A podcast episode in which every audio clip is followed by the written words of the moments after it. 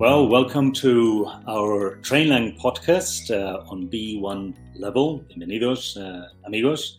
I'm uh, here today with my friend uh, Matthew. Matthew, how are you doing? Johnny, I'm good. Thank you. Good to see you.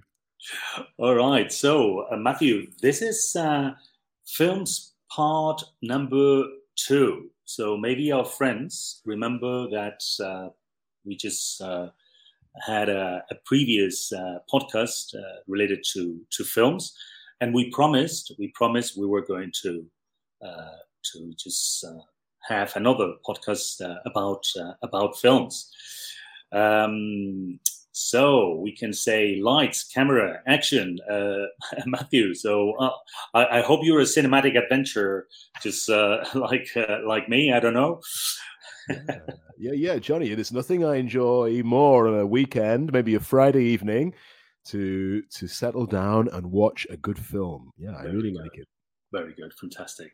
So on our last podcast, we were talking mainly about vocabulary related to people, like for example, actor or, or uh, audience, uh, uh, cast. Matthew, cast. Just to remind our, our friends, uh, what what uh, what, do we mean by cast? Okay, so it's a group of actors in the movie or in a TV show.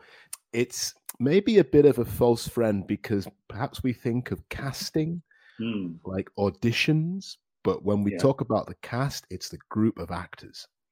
Yeah, very good. So uh, then, no, in Spanish, I don't know, we would say elenco, no, just uh, those who are uh, playing very good. And then we, of course, we have the star, the star of the movie, you know, uh, the leading actor, La, La Estrella. but today, today uh, we are going to uh, talk about uh, vocabulary related to things, so we can help our our uh, B1 listeners maybe learn a little bit about few words, no, related to films, related to things. So uh, maybe you can start with the first uh, word, uh, Matthew.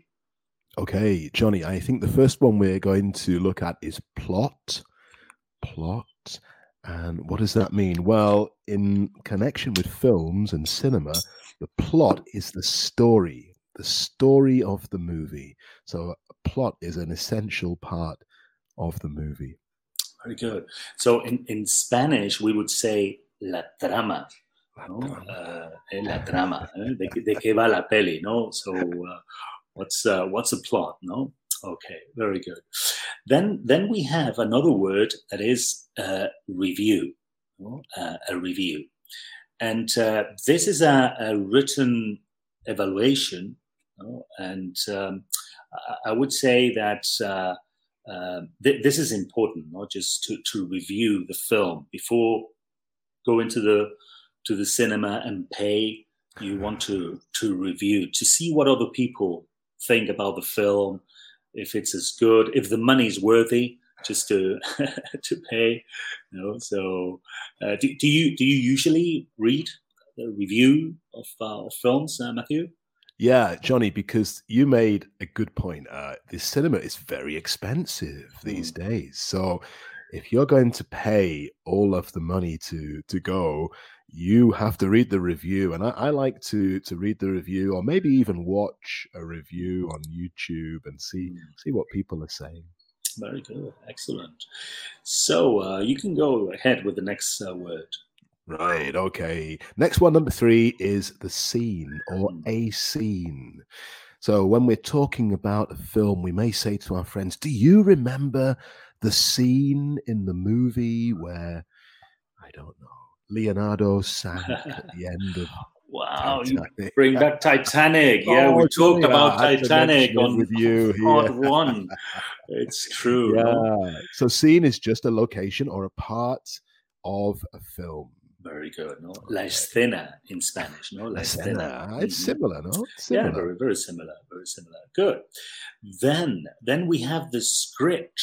No, we have a script and uh, and here just uh, the the script would be the dialogue and instructions for actors and and, and uh, maybe the crew no uh, so I don't know in, in Spanish el libreto no in the case of, mm. of theater no el guion uh, el guion in, in, in, maybe for, for cinema. So yeah, I mean, and the script is important. No, is a vital part of uh, of the film. If the script is good, then the film is going to be good. Yeah. Okay, another word. Right. Okay. Number five already. Sequel. Mm. The sequel. So normally these are not as good. I don't think, mm. Johnny. I don't know what what you think. The sequel is the second part or the next part of a film. So maybe you've watched one, you really like it, and then the sequel is released. And I don't know. Usually for me, the sequel is hmm. never as good as the original.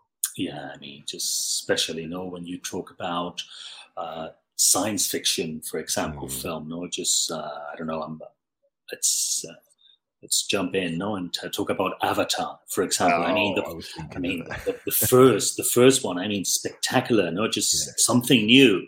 Yeah. The second part, yeah, fine, but it's, I mean, at the end, it's that is a sequel, no, it's una secuela. It's nothing really new. It's just another mm. another story. Good. Okay, and then uh, another word uh, uh, we can use is set. Okay, okay. Uh, set.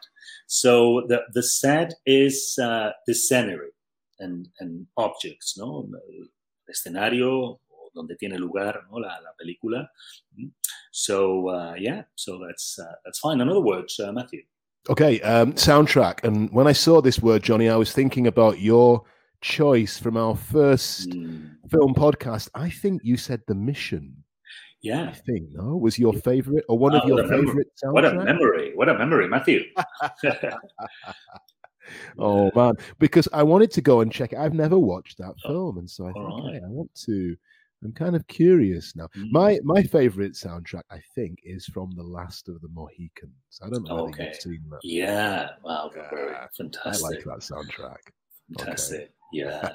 What's oh, the next word, Johnny? Special effects. Ah. Special effects. No, these are uh, efectos especiales, especially. No, all the. Uh, I mean, just all, all, the films, new films, no, have special uh, effects, no, just uh, this, uh, yeah, they, they look real, no. So mm-hmm. now it's uh, it's amazing, no, that what they can do with this special effects. Good. All right, and something that maybe our friends uh, use, no, when they watch uh, movies uh, in English.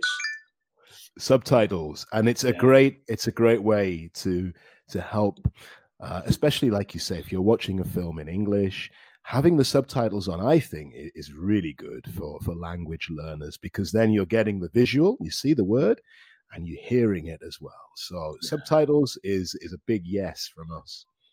And what's the last one, Johnny? A trailer, no, a trailer, short clips of a movie used to advertise it. Well, I think we all watch, no, trailer in Spanish, no. So just a short, maybe one minute, minute and a half just uh, that tells you a little bit uh, about uh, the plot, yes. the plot of the movie. You can see a little bit if you're going to like it or not. So, all right. So, Matthew, I think we we have just um, uh, mentioned ten uh, new words for our uh, friends, and um, and maybe another another word that comes from French. I'm going to allow you, Matthew, just to say this this word. I normally say it wrong, Johnny. Yeah? But anyway, let me try today in the pod.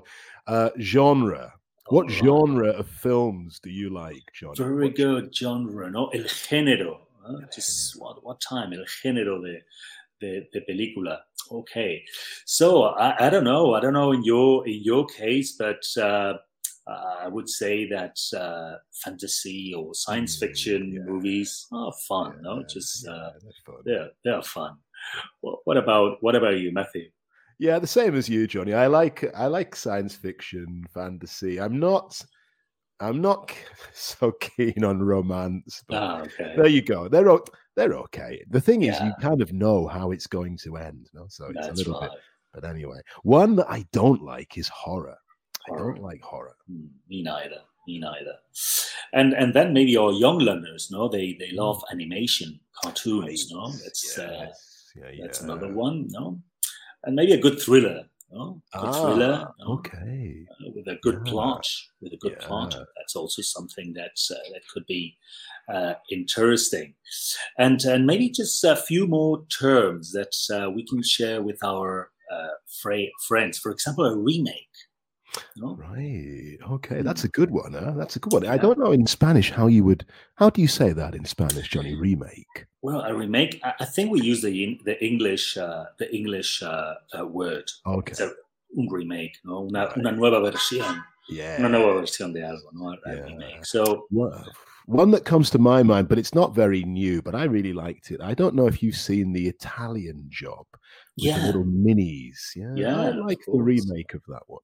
Yeah, it's true. That, that was a good one. There are many remakes, no? Just maybe the the, the young, uh, uh, well, they're not so old, no, but the the younger audience, maybe just some of the films they look like new, but really there is there is an old version uh, usually uh, over there. Very good. Yeah.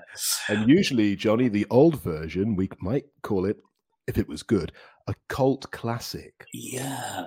So some people prefer the originals now and they consider them to be classics. And because maybe there's only a few people that remember or like them, in English we can call them a cult classic. That's right. That's right. Well, then another thing we have, and that some people love to stay and watch, are the closing credits. Hmm.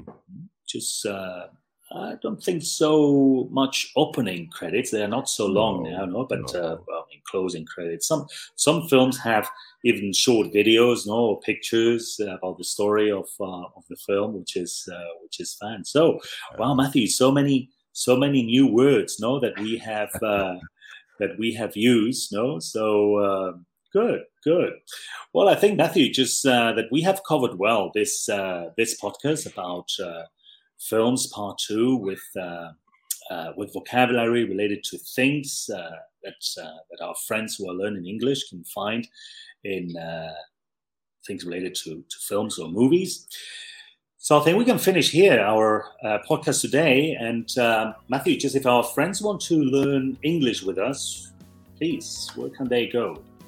Okay, so get across to www.campus.trainlang.com com. And the web page johnny the web page is always changing. I was surprised when i entered the other day. Mm. we have intensive summer courses available although i don't think there's many many places left. So you need to be quick if you want yeah. to get one of those. And then there's lots of other things to see and do. That's right. Well we are waiting eh, just for for you. Un saludo amigos. See you next time. Bye bye matthew. goodbye